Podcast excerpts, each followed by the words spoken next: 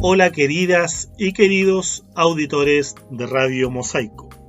Como es costumbre, en nuestro espacio dedicado al análisis de grandes películas, nos sumergiremos en una de aquellas tantas épicas creaciones del celuloide contemporáneo. El día de hoy hablaremos acerca de un film muy pero muy interesante, el caso Thomas Crown. Si tuviera que definir al personaje Thomas Crown, diría que es un Robin Hood pero invertido. No en el mal sentido de la palabra, sino que él, siendo muy rico, le roba a otros tan o más ricos que él. Es extraño, ¿no? Protagonizado por el gran actor inglés y caballero de la corona, Pierce Brosnan, Thomas es un multimillonario astuto, elegante y poseedor de una genialidad única a la hora de derrotar a sus contrincantes en el mundo de los negocios. Su principal herramienta es la sutil malevolencia de su discurso, con el que puede literalmente arruinar a sus contrarios.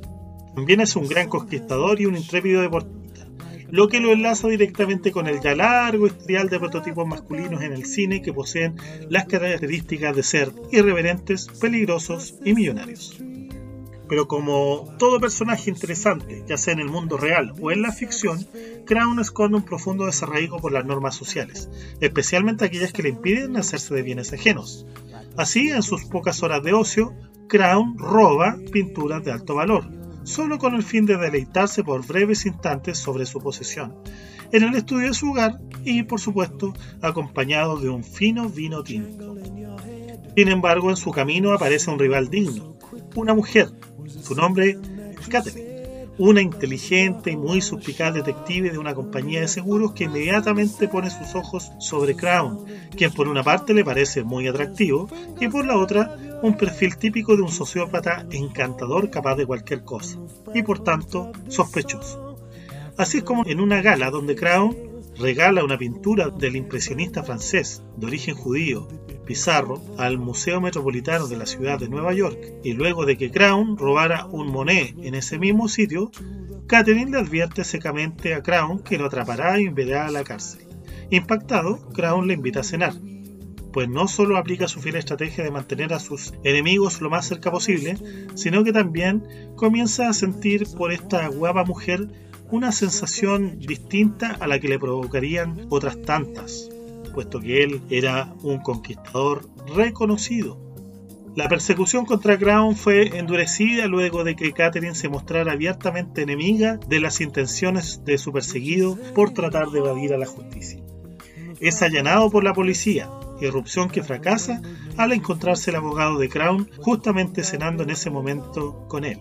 Luego, unos días más tarde, Catherine utilizando toda su inteligencia y capacidad, acude con un equipo de expertos ladrones a realizar un allanamiento obviamente no autorizado, moviendo muebles, pinturas, esculturas y alfombras hasta que finalmente fue capaz de encontrar el tan preciado Monet tras una pared que poseía otro cliché más del cine, ¿cierto? Una cavidad secreta y cuyo valor, dice la película eh, acerca de la pintura, ascendía a unos 100 millones de dólares. ¡Wow!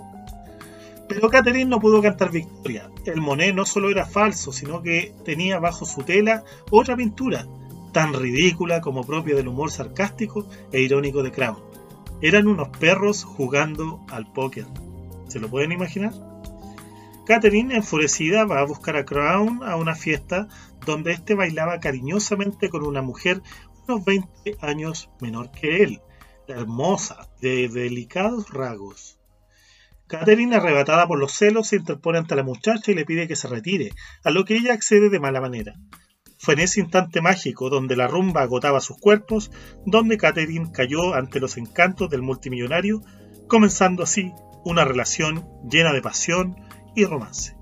Fue en uno de esos frenéticos encuentros cuando Crown le propone a Catherine huir de toda aquella estúpida situación, pues él sabía que había ganado mucho más que un pequeño instante de adrenalina, ya que había conocido al amor de su vida.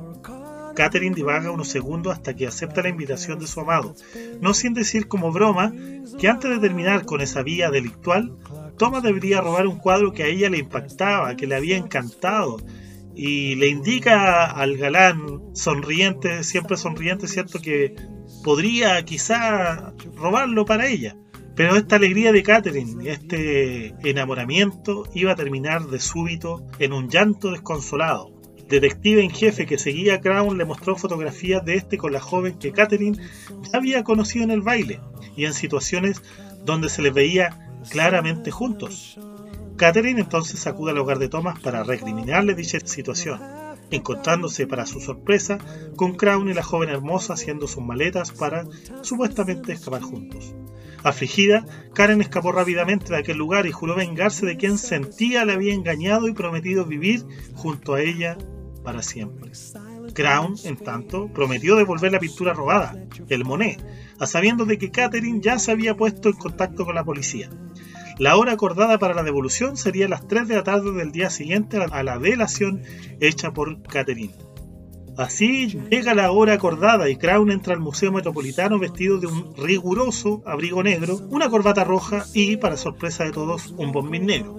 ¿Qué es un bombín? Es un sombrero con una cavidad cilíndrica, mi estimado amigo, muy distinto al sombrero utilizado por los caballeros eh, antiguamente, que era achatado y que se tiende a asociar eh, por múltiples causas con Gran Bretaña o con Inglaterra. Claramente estaba haciendo referencia también a la pintura de René Magritte, mis amigos, llamado El Hijo del Hombre. Por favor, busquen esa pintura, es muy interesante. Obra de la cual Crown decía tener una copia en su hogar, y obviamente sí la tenía. Mientras avanzaba por el museo, raudo, Crown llevaba en una de sus manos supuestamente el maletín con la obra de Monet en él y del cual se desprende sorpresivamente para que fuera otro hombre, vestido exactamente igual a él, quien toma aquel maletín en una especie de posta, ¿cierto? Como en, en estas carreras olímpicas, comenzando también su frenética huida. En pocos minutos el museo lucía abarrotado de hombres de abrigo, bombín y maletín. Eran muchos, cientos, atravesando en todas direcciones el museo, logrando confundir a la policía que no podía encontrar a Crown por ninguna parte. Ken, dirigiéndose al ala impresionista de aquel lugar y lanzando una granada de humo tras una constante caída de agua, adivinen, el Monet estuvo siempre ahí, en aquella ala impresionista. ¿Y qué pasó? Que en ese instante, ¿se acuerdan? Donde Crown va a hacer esa altruista donación de aquella pintura, no estaba dando una pintura de él, sino que estaba devolviendo lo que había robado en algún momento solo por diversión. Catherine entonces cae en cuenta que esta no era sino una estrategia más de Thomas y que no le dejaría escapar de su lado, pues en realidad este Jaudine de los millonarios no le había dicho mentira alguna, pues también se descubrió gracias a un comentario del detective en jefe, que la joven hermosa que acompañara a Crown a sol y a sombra no era ni más ni menos que una gran falsificadora de pinturas, y había sido ella quien había logrado confundir a la policía incluso con la pintura de los perros jugando al póker. Mientras se prestaba a retirarse e ir en búsqueda de su amado, Catherine es interrogada por el detective en jefe de la policía, quien luego de un breve diálogo le pide a Catherine que salude a Thomas Crown cuando lo vea, a lo cual ella sonríe con cómplice sonrisa. ¿Por qué le pregunta Catherine al detective? ¿Por qué la deja ir sin más de aquel lugar? Y el detective le dice que en realidad no le interesa para nada lo que un grupo de niños ricos, o un niño rico en este caso, haga en su tiempo libre. Finalmente, Catherine acude al sitio donde originalmente se iba a reunir con Tomás para escapar, pero no lo encuentra. Sí encuentra un señor de Bombín, quien luego de saludarla caballerosamente, muy al estilo inglés, le entrega un portafolio con una pintura dentro de él. Adivinen qué, era la pintura que Catherine le había señalado a Thomas para que en un último afer, digamos, con el delito, se llevara esa pintura.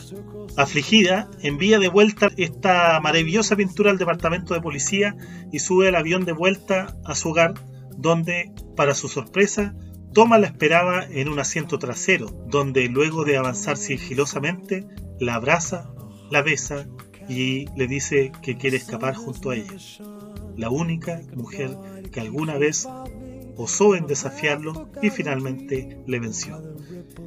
Mis queridos amigos y amigas de Radio Mosaico, los invito nuevamente a sintonizar nuestra radio la próxima semana para conocer más cápsulas de cine y obviamente para que conozcan todos nuestros programas en www.radiomosaico.cl. Hasta pronto.